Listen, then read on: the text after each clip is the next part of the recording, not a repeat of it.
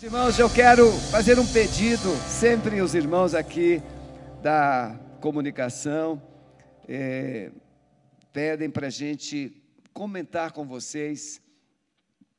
Eu não sou muito assim tecnológico, mas eu sou obediente. Você tem ali na sua, se você está na televisão, conecte no seu celular e vai naquela mãozinha assim, ó, e dá um clique em cima. Sabe por quê? Porque no like que você passa, a igreja será mais possibilitada para avançar, tá bom? Então faça isso. E você participe, você se comunique, porque Deus quer falar com você nesta manhã. Liberto do cativeiro, do engano e recebendo, conquistando milagres. é, Evangelho de João, capítulo 5, versos de 1 a 9. Eu quero dar uma palavra também de carinho a todos os irmãos acima de 60 anos. Irmãos queridos, vocês estão no meu time. Não fiquem preocupados com quanto tempo você estará sem o culto presencial. Fique preocupado se você não estiver vivendo e andando na presença dEle, na presença de Deus. Adore ao Senhor, adore ao Senhor, porque Jesus disse à mulher samaritana: Deus procura adoradores que o adorem em espírito e em verdade. Então, independentemente do tempo que ainda teremos sem os cultos presenciais, você precisa ser um adorador em todo tempo e em todo lugar. Aos membros da igreja, de um modo geral, eu quero dar uma palavra de gratidão. Vocês têm sido obedientes, vocês têm sido leais, fiéis. A caminhada da igreja, nós pagamos no início, o perdão no final de julho, mais 100 mil reais dos empréstimos que a igreja havia feito para a caminhada, a construção do prédio de educação cristã das crianças. E no final deste mês, nós, pela fé, profetizamos que pagaremos mais 100 mil reais. Então você parte dessa caminhada.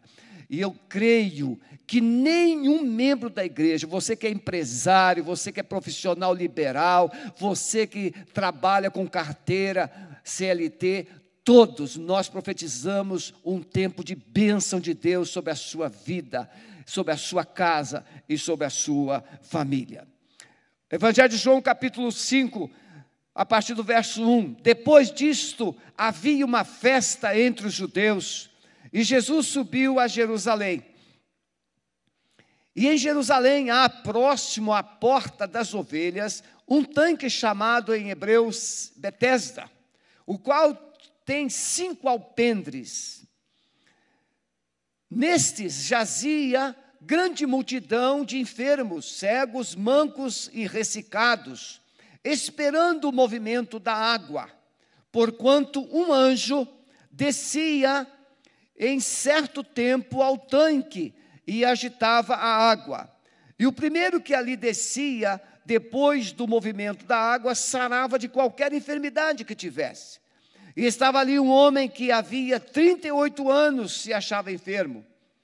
E Jesus, vendo este deitado, e sabendo que estava neste estado havia muito tempo, disse-lhe: Queres ficar são? Olha a pergunta que eu te falei que Jesus iria te fazer. Queres ficar são?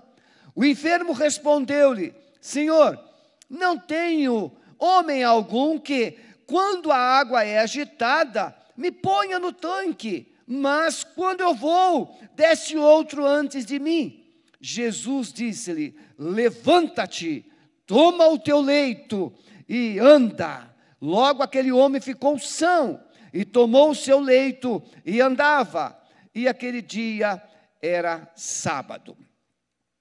Este tanque, este tanque de Betesda, ele era um espaço público que desde o princípio, até mesmo antes dessas raízes desses enfermos, ele já existia, porque ele foi construído com um propósito. ele foi construído para um propósito de purificação. Ele ficava na porta, próximo à porta da entrada das ovelhas. Esse tanque, segundo arqueólogos, ele realmente tinha cinco alpendres, porque não era propriamente um, um, um tanque assim, de quatro partes, eram dois tanques que se interligavam. Então, a parte do meio era o quinto alpendre, quatro e mais aquela divisória cinco alpendres. Então os peregrinos, eles vinham para Jerusalém e ali passavam para eles poderem entrar no templo e adorar, eles se banhavam ali nesse tanque. Mas alguma coisa aconteceu na história que foi mudando o propósito desse tanque. Um tanque de 5 mil metros quadrados. Não era uma, era uma piscina pública. 5 mil metros quadrados. O arqueólogo Courati, no ano de 1888, fez algumas descobertas. Por que, que ele tinha cinco alpendres? E muitos estudos foram feitos. Por que, ele se tornou um lugar de peregrinações? Nós sabemos que na história da humanidade, alguém aparece e diz que debaixo daquela árvore, ele teve uma visão, e depois daquele momento ele ficou curado de alguma coisa. Não é difícil de daquela árvore se tornar um centro, um lugar de peregrinações e de romarias. Por quê? porque alguém disse que debaixo daquela árvore houve uma manifestação mística de Deus, poderosa, espiritual, e ali ele recebeu alguma graça, algum milagre. E mais ou menos isso que aconteceu no tanque de Betesda. Vamos entender então. Esse tanque tornou-se um lugar de peregrinação ou de peregrinações, onde as pessoas buscavam curas e milagres para as suas vidas. E essas peregrinações surgiram das influências mitológicas grega-romana, porque cultuavam Esculápio ou Asclépio, que Esculápio na língua grega, Asclépio, ou perdão, Esculápio na língua latina, Asclépio na língua grega. Esse personagem, segundo a mitologia grega, ele é originário de uma é, experiência íntima do deus Apolo e de uma mulher carnal, é? Corones, uma mortal. E desse relacionamento nasce Esculápio, um de, é, o deus da medicina, o deus da cura por isso que ele era muito adorado pelos soldados romanos, porque naquele tempo as guerras com espadas e lanças, muitos ferimentos. E, então surgiu a cultura, a prática, que essas pessoas vinham para aquele templo. Só na Europa Ocidental chegou a se edificar 400 templos para adoração de Asclépio ou Esclápio. E os soldados então vinham, e nesse lugar, e ali em Jerusalém, essa cultura se estabeleceu, naquele período de ausência de Deus. Quando eles vinham, havia um dito que se a pessoa passasse uma noite inteira dentro do templo, e pela manhã ela viesse ali no tanque, e ela se banhasse, ela ficaria curada. Começou assim. Mas, pastor, e, e, o movimento das águas, como é que funcionava isso? Havia lá uma lenda que a, as águas se moviam. As águas, elas eram correntes, havia uma fonte que abastecia a piscina. Então, quando essa fonte, essa é, é, fonte de água era aberta, você percebe que a sua piscina fica lá paradinha, a água fica paradinha. Mas se você ligar aquela bomba que abastece a piscina, as águas começam a se mover. Então, quando eles abriam o canal que abastecia a piscina para que houvesse a circulação das águas, que não eram permanentes, as águas tinham movimento. E então se criou o dito que, naquele momento, quem pulasse primeiro seria curado das suas enfermidades. Meus irmãos, a gente fica. Não precisamos de muito esforço para a gente entender como que os enganos, garrafadas de ervas, remédios mágicos, lugares com práticas de romarias, idolatrias, para a busca de uma cura. Bastou um episódio e tudo começou. E as pessoas buscam. Por quê? Nós vemos no Rio de Janeiro tem as escadas da Igreja da Penha. Não sei quantos degraus, mas são muitos e muitos íngremes. Pessoas faziam promessas de subir aqueles degraus de joelhos por uma cura. Então, as peregrinações elas não são de hoje. Ainda recentemente, é, essa semana passada, nós lemos na internet que a maior peregrinação do Brasil deixou de acontecer pela primeira vez na história. Não sei se vocês leram. A maior peregrinação do Brasil deixou de acontecer. Então eu quero trabalhar, meus irmãos, esse engano daqui do tanque de Betesda, para os enganos que têm se alojado na sua mente, na sua vida. E esses enganos têm impossibilitado você de receber a verdadeira cura, a verdadeira restauração, o verdadeiro milagre. Então, em primeiro lugar, diante desse quadro, nós precisamos entender o amor de Jesus é maior do que os nossos enganos. Aquele homem estava ali, deitado. A cama, a maca, era um tipo de um, uma coberta, um encerado, que uma esteira que ele usava. Então, toma a tua maca, a tua cama e anda. Enrolava e colocava debaixo do braço ou no ombro e ia embora. Aquele homem estava ali há 38 anos. Mas Jesus vai lá. E Jesus vai direto a ele. E pergunta: Você quer ficar curado? Não há registro de que Jesus tenha curado outro, só foi aquele paralítico curado. Só uma pessoa. Das dezenas e dezenas que haviam ali, só aquele paralítico de 38 anos foi curado.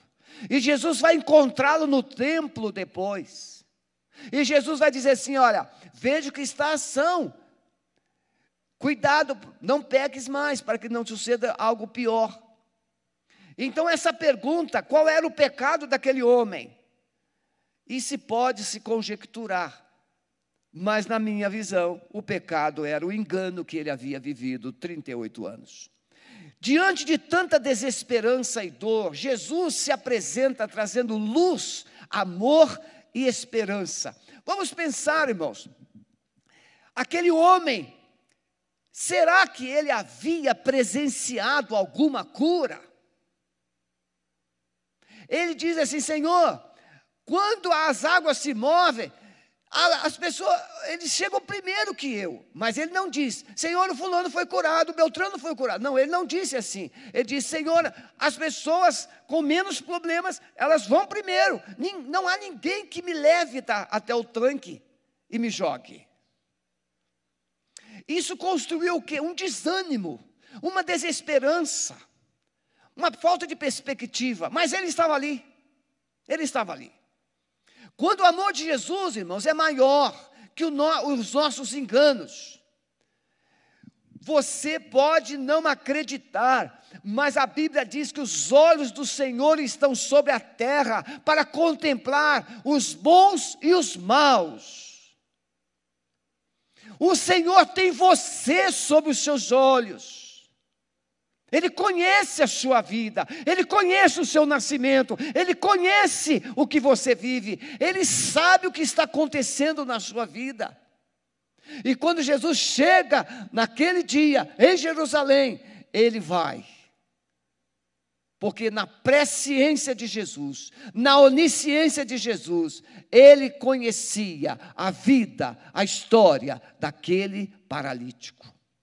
E hoje você que está me ouvindo aí na sua casa, Jesus conhece a sua história, Jesus conhece as raízes dos seus problemas, Jesus sabe de toda a sua trajetória, e hoje, nesta manhã, Ele vai te falar.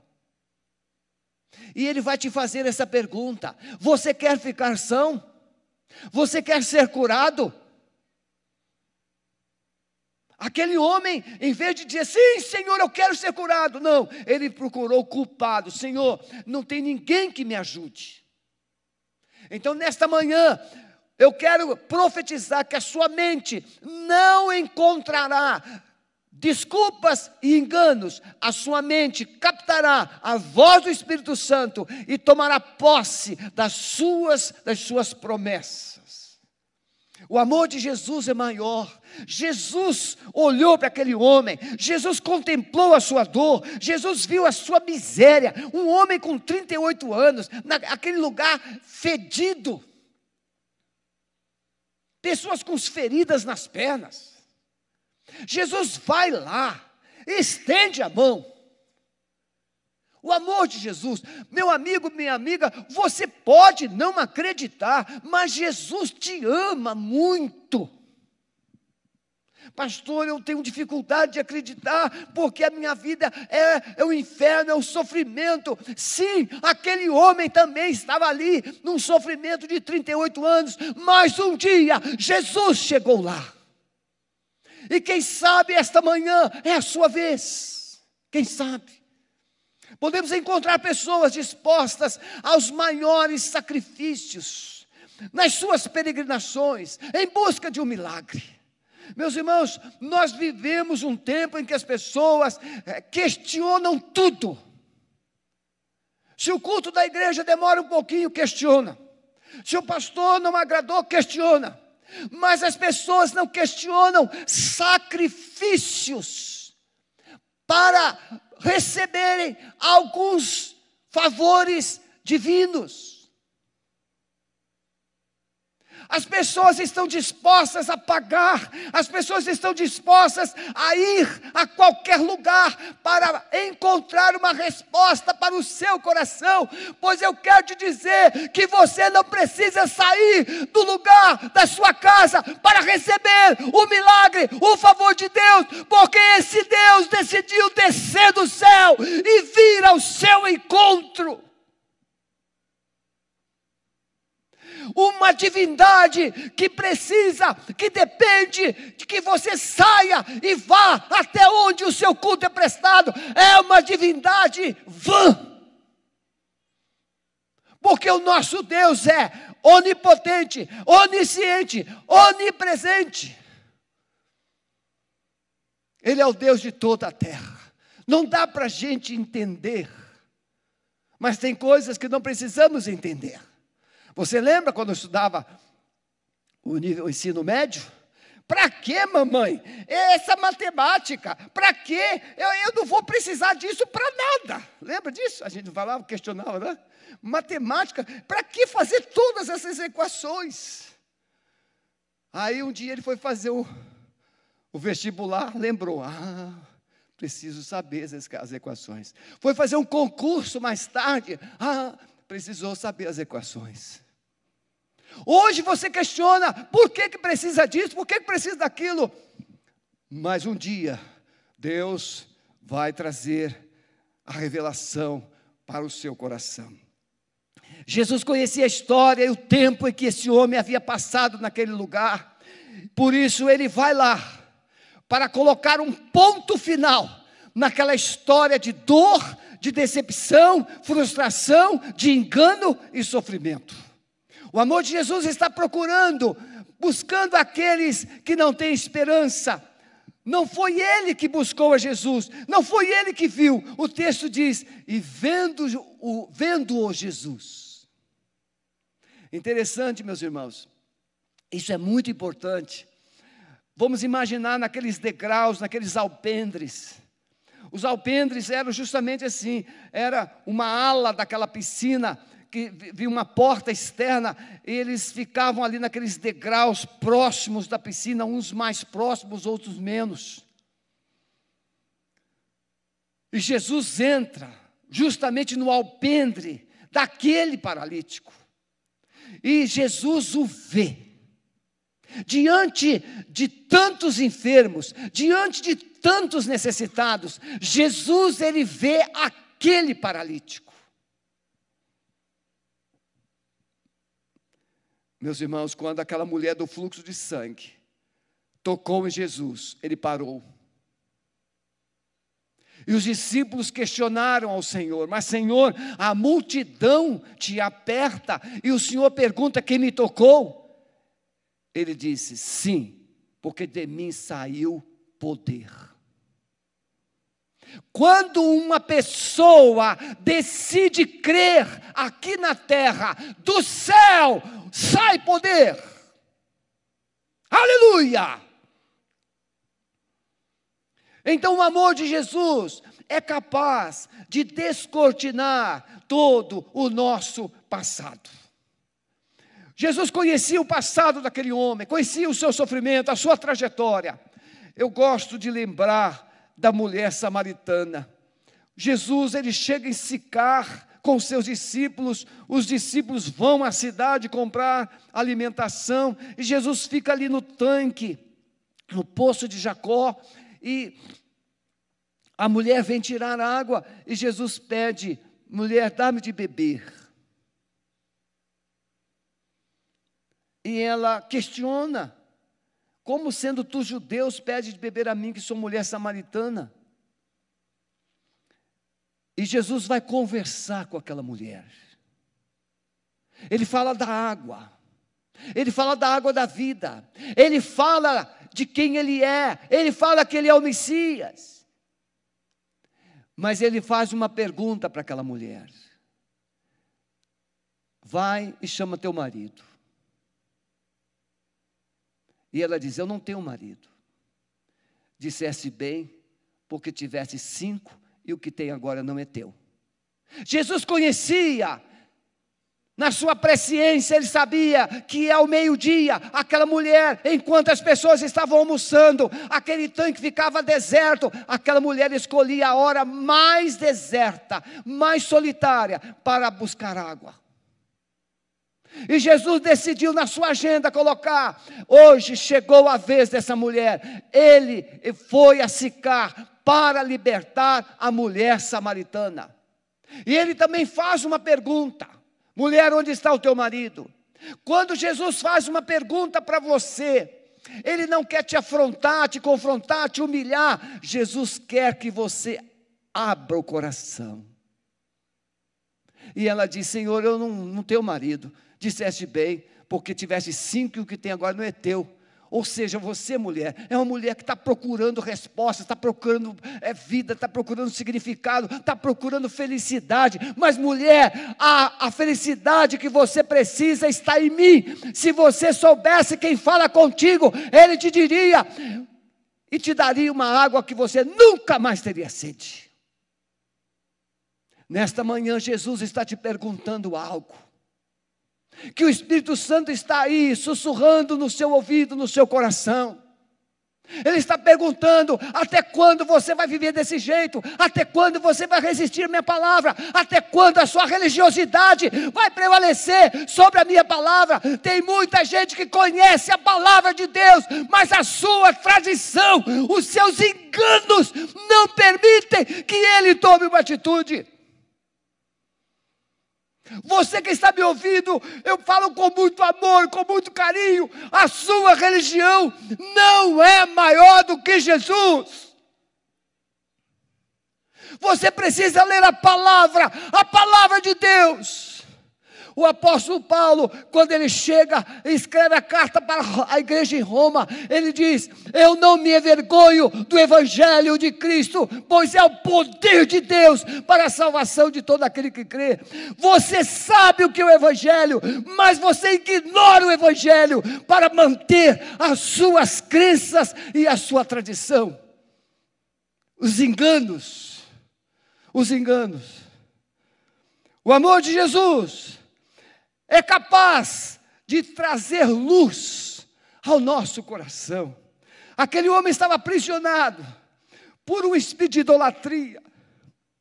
A palavra de Deus diz que quando você valoriza um ídolo que tem olhos, mas não vê, tem boca, mas não fala, tem ouvidos, mas não ouve, tem mãos, mas não apalpam, tem pés, mas não andam, tornem-se semelhante a eles, aqueles que os fazem e os servem. Enganos. Você precisa de um Deus vivo que passou pela cruz, mas ressuscitou. Ele está vivo e ele te ouve e ele te ama.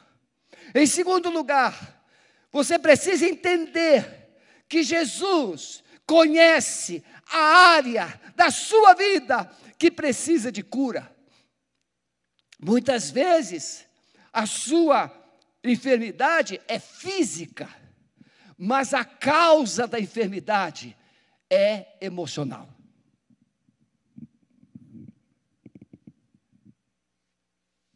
É emocional, é espiritual.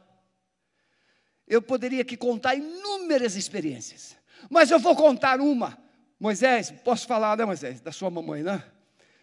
O Moisés está aqui. A mamãe dele teve uma experiência gloriosa antes de morrer. Moisés é membro dessa igreja. 20 anos, né, Moisés? 20 anos. Ela tinha um, uma ferida na perna, uma úlcera varicose, que por mais medicamentos e tratamentos não conseguiu se curar. Esse testemunho foi dado publicamente, por isso que eu estou falando. E aí, a irmã do Moisés passou uma noite lá no hospital com ela, com a mamãe. Eu fui lá cantar com ela, fui lá visitar também. E aí o Espírito Santo iluminou a irmã do Moisés e ela confessou, mamãe. E começaram a conversar. E fala, mamãe, fala como foi a sua vida, fala como foi e ela contou as experiências da vida. E dentro dessas experiências, a irmã, eh, a filha percebeu que havia muitas mágoas, havia algumas mágoas guardadas. E, a, e aquela filha usada por Deus disse: Mamãe, não está na hora da senhora perdoar, não está na hora da senhora liberar perdão. E ali o Espírito Santo de Deus trouxe um tempo de restauração, de refrigério. E ela liberou perdão, ela pediu perdão. Quantos dias, Moisés, depois ela foi curada? Uma semana, não foi? Foi poucos dias. Aquela ferida enorme da perna cicatrizou. A sua, a sua enfermidade pode ser física na aparência, mas a causa da sua enfermidade pode ser emocional. Você que está cheio de tóxico, cheio de mágoa, cheio de ressentimento, e o diabo usa esse passado, esse, ele usa esses sentimentos para te aprisionar no engano de que você precisa se vingar, que você não deve perdoar.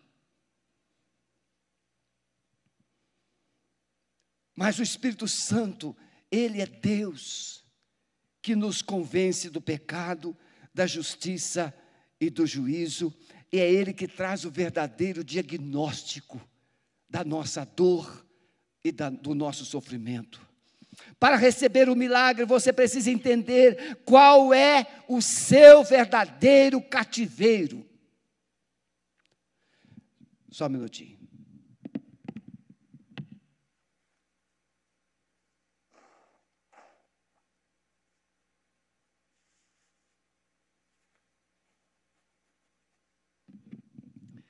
Para receber o milagre, você precisa entender qual é o seu verdadeiro cativeiro. Eu estava é, lendo essa semana, final de semana agora, uma reportagem sobre o time do Red Bull Bragantino. Um dos maior, o maior hospital da América Latina. Esse é o Brasil que nós estamos vivendo. O maior hospital da América Latina, Albert Stein. Testou todos os atletas e dirigentes do Bragantino. E houve um diagnóstico de que 26 entre atletas e dirigentes estavam positivos com Covid. Mas o Bragantino duvidou, ficou preocupado, foi fazer em outro laboratório e todos deram negativo. E aí o Hospital Albert Stein foi fazer de novo e deu negativo, só que era menos de duas horas antes do jogo. E está uma polêmica. O que, que aconteceu? O que aconteceu não é tão relevante, mas a causa é relevante. Alguém morreu, alguém sofreu, alguém perdeu, alguém deixou. É assim que trabalha o engano, é assim que trabalha a mentira, é assim que trabalha a manipulação. E qual é a explicação que está sendo dada? É que o lote dos elementos químicos que faz, são usados na, na testagem, ele estava é, é, contaminado, ele estava é, sem validade. Está aí, irmãos, no maior estado do Brasil, no maior hospital da América Latina. E nós temos que falar, por quê? Porque o homem enganado, ele manipula. Qual é a área da sua vida que precisa de cura? Não é o seu corpo. Você precisa de cura na alma, porque na alma estão registradas todas as emoções desde o dia que você foi fecundado no ventre da sua mãe. É na sua alma a sede das emoções. Por isso que tem gente que não tem vontade de viver, tem gente que está com vontade de morrer, tem gente que não tem vontade de nada. Por quê? Porque a alma está aprisionada.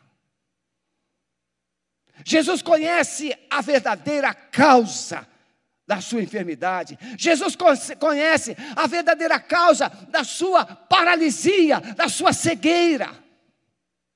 É tão difícil. Jesus, em João 9, ele cura um cego de nascença. E aquele cego chega no templo, curado, e começam a questionar, mas eu acho, não, ele não nasceu cego. Chamaram o pai. Sim, ele nasceu cego. Esse é meu filho e ele nasceu cego. Mas como é que ele vê? Como é que ele vê do seio? Só sei uma coisa: que ele era cego, agora ele está enxergando. As manipulações, as resistências, a manifestação do poder de Deus, do poder de Jesus. Feridas, qual a área da sua vida que precisa de cura? Mais do que um corpo bonito, você precisa de uma alma alegre. Mais do que um corpo bonito, você precisa de uma mente sonhadora. Oh glória! O que adianta você ter um homem bonito do seu lado, mulher, se esse camarada é um palerma, esse camarada não tem ânimo, ele não tem palavras de alegria, ele não tem palavras de esperança, ele não tem nem vontade de trabalhar, é só um pedaço de carne enfeitado. E você, homem, que tem uma mulher bonitona do lado, mas é uma jararaca. Isso não vai mudar a sua vida. Você precisa de um homem e de uma mulher que tem uma mente sonhadora, cheia de esperança, da graça e da glória de Deus. Pode ser novo ou velho, mas tem que ter sonho. Ah, em Gênesis 37, 39, diz o texto que Josué, José teve um sonho, mais três versículos mais na frente diz: e José teve outro sonho. Não basta você sonhar, tem que continuar sonhando. E José nunca abriu mão dos seus sonhos. Para receber a cura, é preciso você tirar os obstáculos. Eu quero te reportar a ressuscitação de Lázaro. Jesus chega na casa de Marta e Maria e Lázaro está sepultado há quatro dias. E Jesus diz: tire a pedra. Mas, Senhor, já cheira mal, já está fedendo. Senhor, isso vai ser um escândalo. Senhor, o que vai acontecer? Vão pensar, é profanação do templo. Jesus está dizendo: tire a pedra. Significa, não tenha medo de você se expor diante daquele que conhece toda a sua história. Tem gente que tem medo, tem, tem facilidade de confessar os seus erros, os seus fracassos para os amiguinhos, para as amiguinhas. Mas você tem amiguinhos e amiguinhas que não resolvem a sua dor. Você precisa rasgar o seu coração. É diante do Deus Todo-Poderoso que te ama e tem poder para te te perdoar. Tirem a pedra. Tirar a pedra é vencer o medo, é vencer o preconceito, é vencer a timidez, é vencer o engano, é vencer. Ah, vou, eu, eu vou me expor. Sim, mas eu quero vida. Eu quero vida. Eu quero vida. Jesus não morreu num lugar escondidinho. Jesus morreu no alto de uma montanha, publicamente, quase sem roupa. Se expôs ao, ver, ao desprezo público por amor a você. Remover a pedra implica em se expor, correr riscos, até mesmo ser envergonhado ou envergonhado, mas receber o milagre da vida. Quando tirar a pedra, Jesus pôde dizer: Lázaro, vem para fora. E Lázaro veio, ressuscitou. Se você quer receber o milagre, pare de se esconder. Se você quer receber o milagre, pare de se deixar se enganar. Porque tem enganos que é conveniente. Enganos convenientes. Não tem uma frase aí? Me engana que eu gosto? Não. Engano pode ser até conveniente, mas é destruidor. É preciso você expor o seu coração, entender que precisamos, é, entender que podemos deixar de receber o milagre, porque ficamos procurando culpados para a nossa dor e para o nosso sofrimento. Senhor, não há ninguém que, quando as águas se movem, me leve até o tanque e me jogue lá. Não há ninguém. Eu quero te desafiar aqui hoje, em nome de Jesus. A partir de hoje, faça um jejum de murmuração, faça um jejum de crítica, faça um jejum de qualquer coisa que faça a sua vida não andar. Decida adorar. Decida adorar a Deus. Decida exaltar a Deus. Eu já disse, o meu irmão mais velho, ele tinha problema no trigêmeos. E era uma dor tão terrível que a lágrima queimava a pele dele como se fosse ácido. E uma determinada noite, o meu irmão estava sentado na sala, no sofá, todo encolhidinho, porque ele já estava três dias sem poder abrir a boca. Não podia fazer movimento nenhum de tanta dor. A esposa dormindo no quarto porque tinha que trabalhar no dia seguinte. O meu irmão olhou para o teto e simplesmente começou a dizer: O Senhor é bom, o Senhor é bom, o Senhor é bom. Deu um estalo na cabeça dele. Ele foi curado na hora. Aquela dor nunca mais voltou. Em vez de você murmurar, reclamar, comece a adorar, comece a exaltar, comece a glorificar, porque na sua adoração você vai atrair a presença de Deus para a sua vida, e Ele poderá te fazer essa pergunta: você quer ficação? Você quer um casamento melhor? Você quer uma família melhor? Você quer uma vida mais saudável? Jesus não está procurando culpados, irmãos. Quem procura culpados é o diabo. Ele é acusador. Jesus procura adoradores. Então, se você se dispuser a adorar, ele te acha. Deus procura adoradores que o adorem em espírito e verdade. Decida adorar, porque o Senhor Jesus vai te achar. E Ele vai te abençoar. Em último lugar, meus irmãos, entender que Jesus tem poder para nos libertar dos enganos do passado e trazer a cura, a restauração dos sonhos perdidos. Eu quero que você, por favor, pense agora: quantas coisas você sonhou e ficaram perdidas na trajetória? Quantas coisas você escreveu, você sonhou e foram ficando no esquecimento? Mas hoje, nesta manhã, Jesus está aqui, Ele está aí onde você está agora, e Ele está dizendo: hoje chegou a sua vez. Você quer ficar são? Levanta-te, disse Jesus para ele, toma o teu leito e anda. Um homem paralítico há 38 anos. Irmãos, hoje a gente tem um problema no ciático.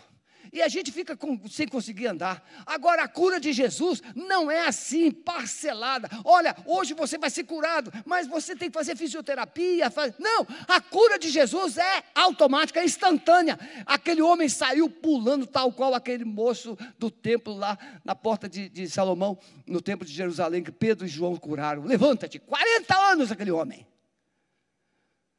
Quando Jesus cura, nem fisioterapia precisa fazer.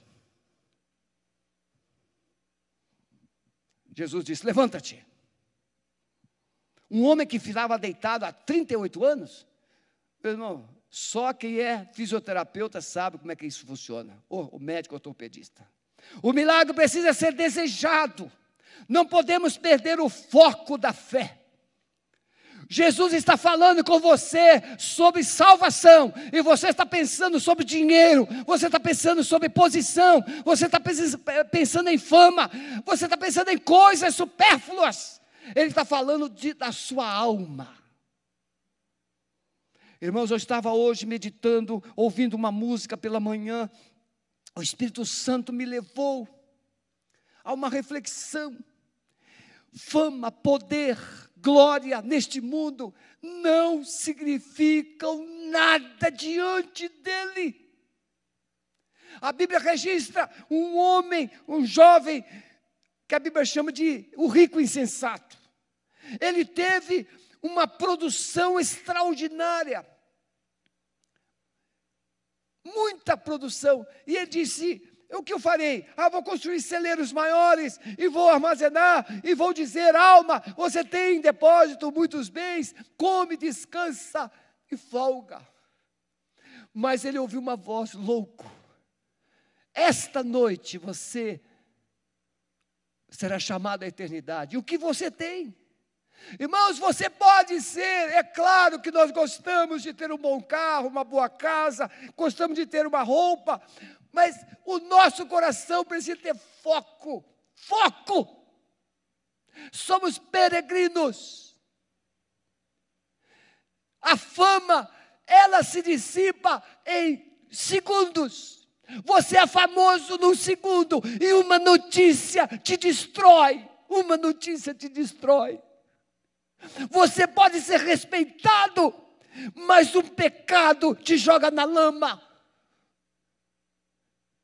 Você pode ter, ser poderoso economicamente e uma crise vem e leva você à falência. Não há segurança fora de Deus.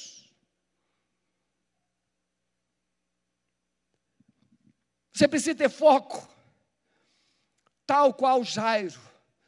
Sua filha já morreu, Jairo.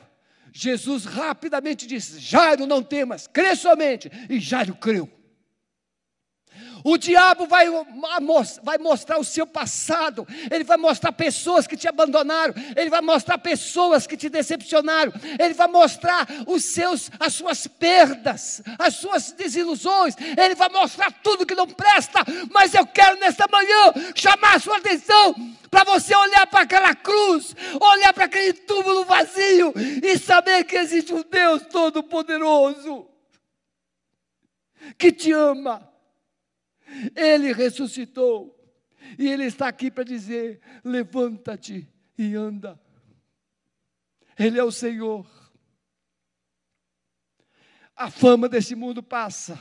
Por isso que o apóstolo João diz: Não ameis o mundo e nem o que no mundo há. Porque aquele que ama o mundo, o amor de Pai não está nele. O mundo passa e com ele os seus prazeres, mas aquele que faz a vontade de Deus permanece para sempre. Jesus disse para Marta: Seu irmão vai ressuscitar. Jesus, a mulher do fluxo de sangue, ela disse: Eu tão somente tocar nele. Foco, foco. Jesus pergunta para esse paralítico: Você quer ser curado?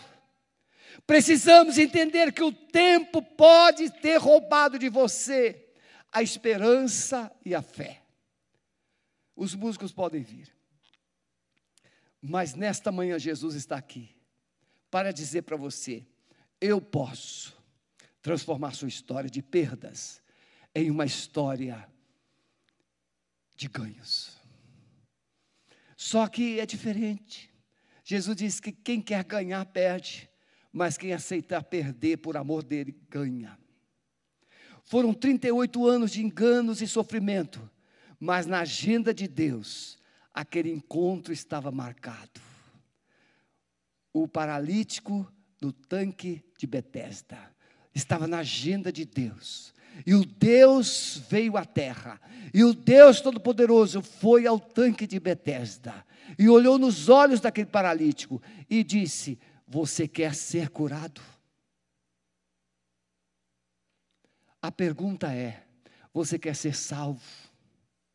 Você quer ter os seus pecados perdoados? Você quer ter a sua culpa lavada? Você quer ter a sua dor levada para a cruz? Você quer ter a sua vergonha totalmente extinta da sua vida?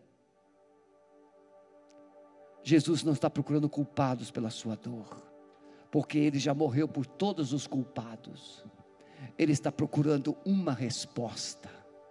Você quer ser salvo? Você quer ser curado? Você quer ser liberto?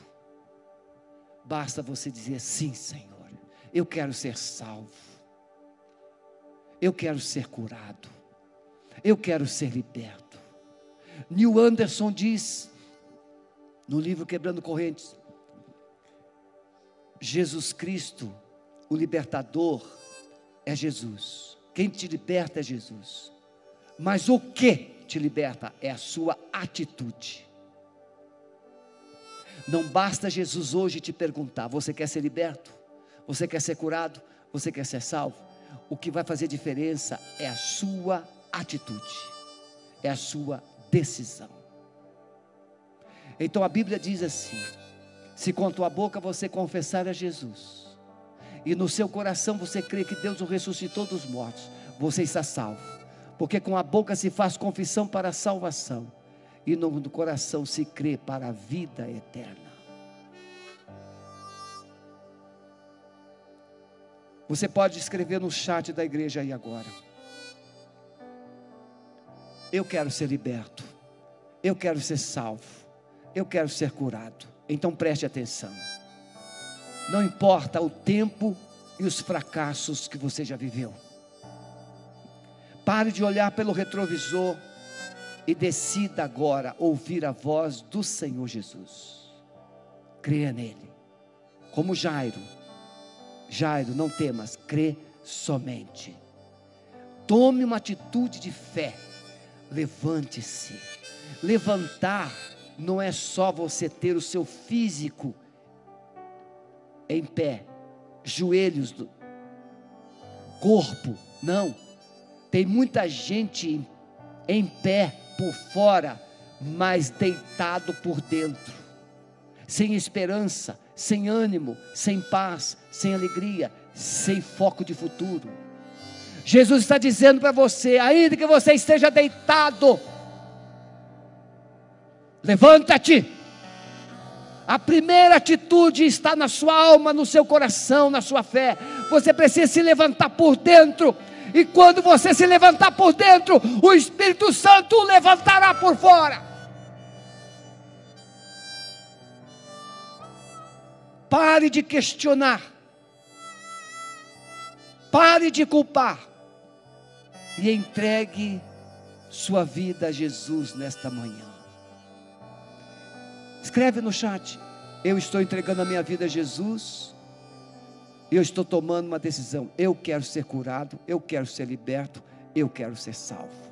Vamos adorar o Senhor enquanto você vai anotando no chat a sua decisão, em nome de Jesus. Você que recebeu essa palavra nesta manhã, e você já deu a sua resposta. Os céus se movem. Quando nós ligamos na terra, Ele liga nos céus. Quando nós desligamos na terra, Ele desliga no céu. Eu estou desligando da sua mente, eu estou desligando da sua alma, todos os enganos que foram acumulados na sua história e estou agora ligando na sua mente, na sua alma, no seu coração, uma palavra de fé e de esperança. Todos os equívocos, todas as mentiras estão sendo levadas para a cruz, e a esperança está inundando o seu coração. Amado Espírito Santo de Deus, traz luz, traz esperança, traz fé para esse coração. E no poder do nome de Jesus, eu digo para você: levante-se e comece a viver um tempo novo. Saia dessa depressão, saia desse câncer, saia dessa culpa, saia desse fracasso, saia dessa paralisia. Recebe a vida no poder do nome de Jesus. Senhor, eu creio que o Senhor agora está entrando com poder, com autoridade em todos os lares conectados. E a cura está chegando, a vida está chegando, a salvação está chegando, o novo tempo chegou. Eu te abençoo no poder do nome de Jesus. E fique na paz porque Jesus está com você. Nós estaremos juntos logo mais às 18h30 e contamos com você. Deus te abençoe, Deus abençoe a sua família. Uma semana extraordinária está começando hoje. Vai ser a mudança radical da sua vida, da sua família e da sua história. Deus a todos abençoe.